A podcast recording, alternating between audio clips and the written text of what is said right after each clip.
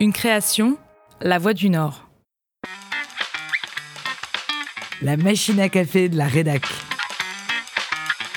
On se les raconte autour de la machine à café. On ne les écrit pas dans les articles, mais on s'en souvient des années après. Gaffe, moment d'émotion ou imprévu, en reportage, en interview ou à la rédac, les journalistes de La Voix du Nord racontent.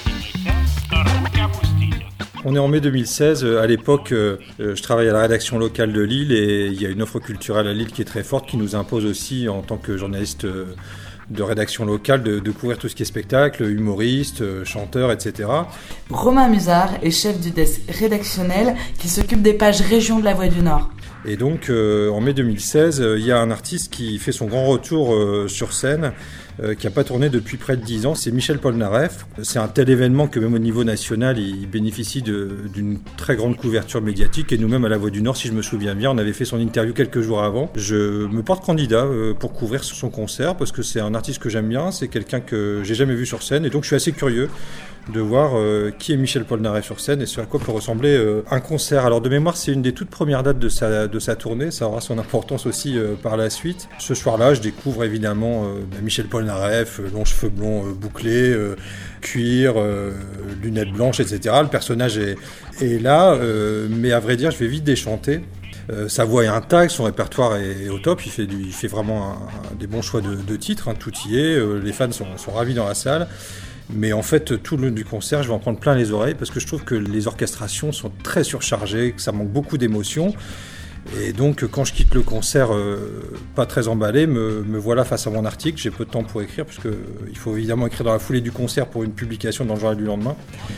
Et euh, j'échange vite fait quand même mes impressions avec deux collègues qui par hasard sont là et qui eux sont fans de Paul Naref et le fait est qu'ils partagent mon avis.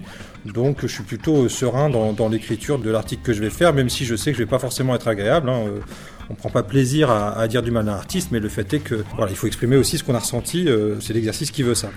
Je fais le choix d'écrire euh, mémoire. Je pense que le titre c'est Lettre à Michel Polnareff. C'était un petit clin d'œil à, sa lettre à, France. Et puis j'exprime ma, déception en dépit d'autres qualités que j'ai pu euh, trouver dans, ce concert. Voilà, je boucle mon article et je vais me coucher. Le lendemain, j'entends mon téléphone biper à longueur de temps. J'ai des appels en absence, etc. Quand je pointe le nez devant mon écran. J'ai la personne qui s'occupe des relations presse qui m'a appelé plein de fois, qui m'a laissé un, message évidemment furax. Et euh, je me rends compte que je suis mentionné à, moult reprises sur les réseaux sociaux, notamment Twitter. Euh, je m'appelle Musard, alors c'est très facile de trouver des rimes euh, en art dans le répertoire des insultes l'équipage des Moussaillons, parce que c'est comme ça que s'appellent les fans de, l'amiral, puisque on le surnomme l'amiral, s'en donne à cœur joie. Mais bon, je, suis touché, mais, pas coulé. Quoi. Je réponds pas trop aux insultes sur les, réseaux sociaux, mais je finis par décrocher mon téléphone et, et appeler l'attaché de presse pour discuter avec lui de mes impressions. Alors, J'en prends plein la poire, on me fait une leçon de journalisme, donc je, je recadre les choses assez rapidement en disant qu'on va essayer de parler sereinement et que moi j'accepte la critique. Après tout, c'est bien que les journalistes aussi acceptent d'être critiqués, mais je pense que les arguments que j'ai fait valoir, parce que j'argumentais évidemment euh, pourquoi j'avais trouvé ce concert pas, pas très satisfaisant.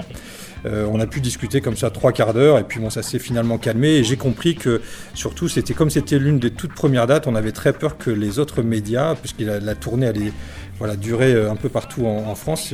J'ai senti que la crainte était surtout que les autres journalistes s'inspirent de mes premières impressions. C'est dire si on a parfois peu de considération des journalistes.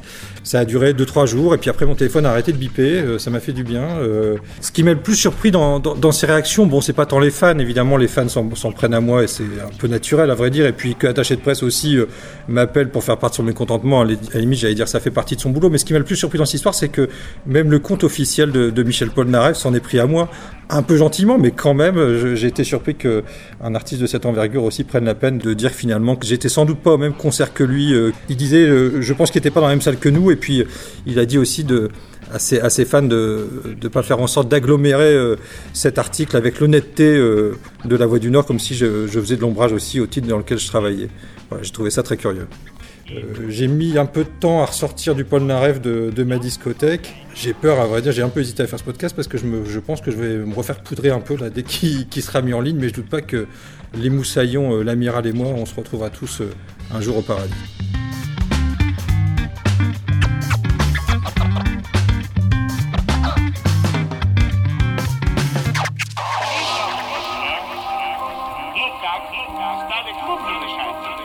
так, стали клубни дышать. Отлично.